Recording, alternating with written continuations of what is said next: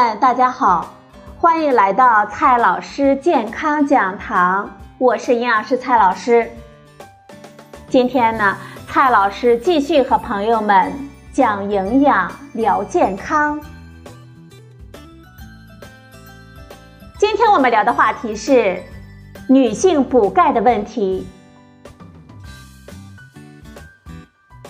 钙作为营养素，是我们人体必须的。而且呢，是万万不能缺乏的。但是钙与其他的营养素一样，不是越多越好。钙作为骨骼的重要组成成分，我们通过补钙来预防骨质疏松，降低骨折的风险，这是我们大家的期望。随着人口的老龄化，骨质疏松的高发，这一期望值就更加的迫切了。然而，一些大型的人群干预试验和荟萃的分析结果表明，补钙呢，并不能达到我们所期望的值。得到这样的结论一点都不奇怪，因为啊，钙不是万能的。美国疾病预防工作组二零一三年呢，将补钙预防骨折的证据等级定为证据不充分，不予推荐。很多老百姓啊，可能就会有些迷茫了，到底应不应该补充钙剂来预防骨质疏松呢？今天呢，我们就来聊一聊几个补钙的误区。第一个误区，钙摄入越多，骨骼就越健康。目前，绝大多数人补钙的主要目的是增加骨密度，防止骨质疏松的发生。而骨质疏松、骨折的发生是与多种因素相关的。不同国家、种族的人群对钙的需求和骨折的发生都存在着很大的差异。而且有个矛盾的现象是，我们亚洲人群膳食特点决定它的钙的摄入量低于欧美白种人，但是亚洲人和黑人虽然钙的摄入量低。但是它的骨折发生率却远远的低于白种人，像美国、新西兰等国家膳食钙的摄入量非常的高，是我们国家的两到三倍，但是他们骨折的发生率却是我国人群的近三倍。当然，这与不同群体的遗传特性、解剖结构、膳食营养素之间的相互作用。还有对钙的吸收利用率不同等多种因素共同作用的结果，我们不能简单的用钙的摄入量来解释，不能盲目的追求我国人群钙的摄入与美国等国家看齐。我们以十八岁到五十岁年龄组为例来说，美国钙的推荐摄入量为每天一千毫克，我国为每天八百毫克。英国呢为每天七百毫克，日本为每天六百毫克。对于年龄大于五十岁的年龄组，美国的推荐摄入量为每天一千两百毫克，我国为每天一千毫克，日本呢为每天八百毫克。第二个误区，达不到膳食的推荐摄入量，就表明钙的缺乏吗？其实不是。我们应该正确的理解中国居民膳食营养素参考摄入量，其中呢包括四个指标：平均需要量、推荐摄入量、适宜摄入量、可耐受最高摄入量。我们以我们国家居民十八岁到五十岁年龄段为例，钙的推荐摄入量为每天八百毫克。这个量是希望我们大家能够达到的目标，满足百分之九十七到百分之九十八的个体全部的需要。但是如果低于这个摄入量呢，就不等于你就一定会钙缺乏或者是钙摄入不足。这还有个参考值呢，就是平均需要量。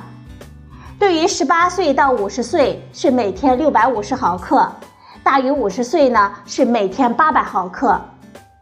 如果每日钙的摄入量低于平均需要量，就提示可能会有摄入不足的风险了。第三个误区，补钙就是吃钙剂吗？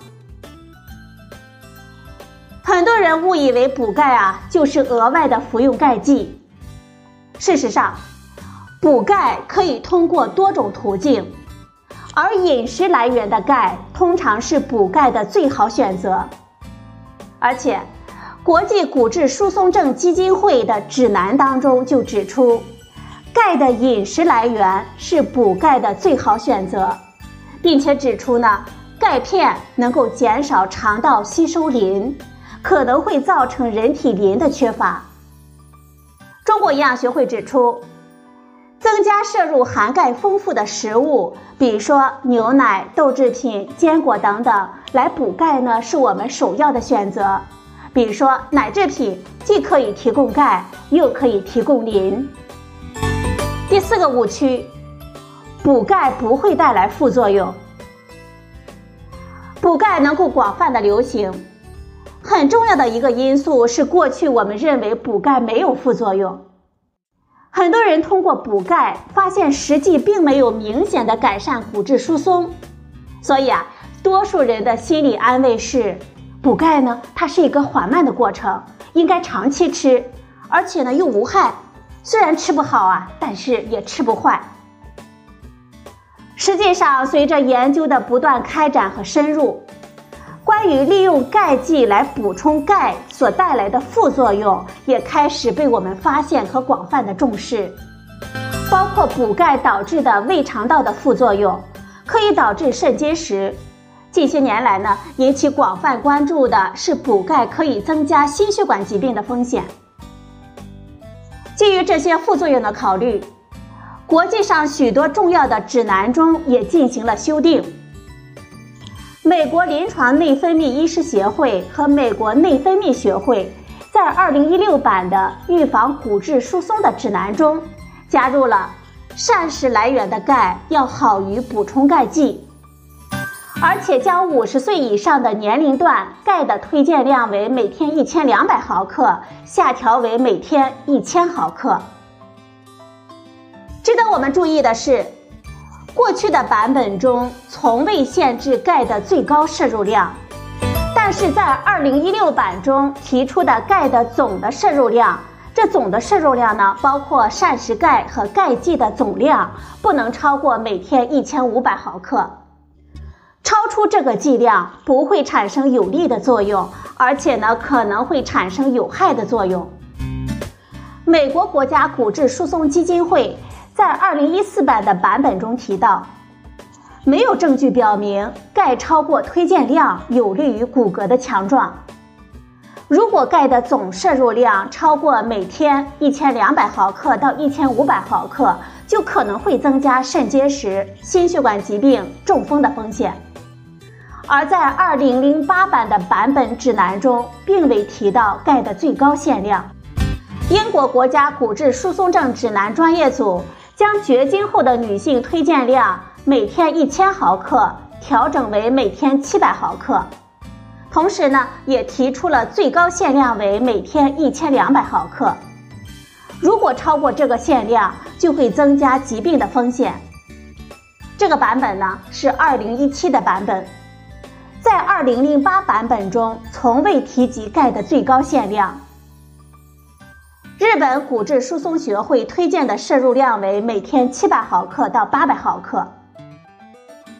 国际骨质疏松协会中最新的版本同样提到了补充高剂量的钙，也就是每天一千毫克或者是更多，就会增加心血管疾病的风险。因此，我们可以看到最新的版本指南当中都提到了，钙不是越多越好。而补钙多了可能会增加副作用。现在的问题是，我们如何补钙才是正确的呢？补钙与骨质疏松、骨折关系的研究，这些证据是来源于针对一般的人群，多数数据来源于骨质疏松高发的群体——绝经期的女性，目的呢？是为骨质疏松、骨折的预防来提供依据。对于一般的人群，我们提倡可以通过保证平衡的膳食，摄入含钙丰富的食品，增加户外运动来保持骨骼的健康，延缓骨质疏松的发生。但是在临床的治疗中，由于药物应用导致血钙水平的降低，或者呢化疗、生物治疗、内分泌系统疾病等导致钙流失这一部分的群体，我们是必须考虑补钙的治疗。在治疗中，应该对个体的膳食和机体的情况来进行评估，在医生或者是临床营养师的建议下，合理的补钙。同时呢，补钙也要考虑补充维生素 D、钙磷比例等等，这些呢也是我们正确的选择。中国营养学会营养与保健食品分会。目前组织相关的专家针对国内外相关的研究证据，开展了我们国家人群营养素补充科学的证据，提出补充营养素在疾病预防中的证据等级，为我国居民提供是否需要补充营养素预防疾病提供了依据。好了，朋友们，今天的节目呢就到这里。谢谢您的收听，我们明天再会。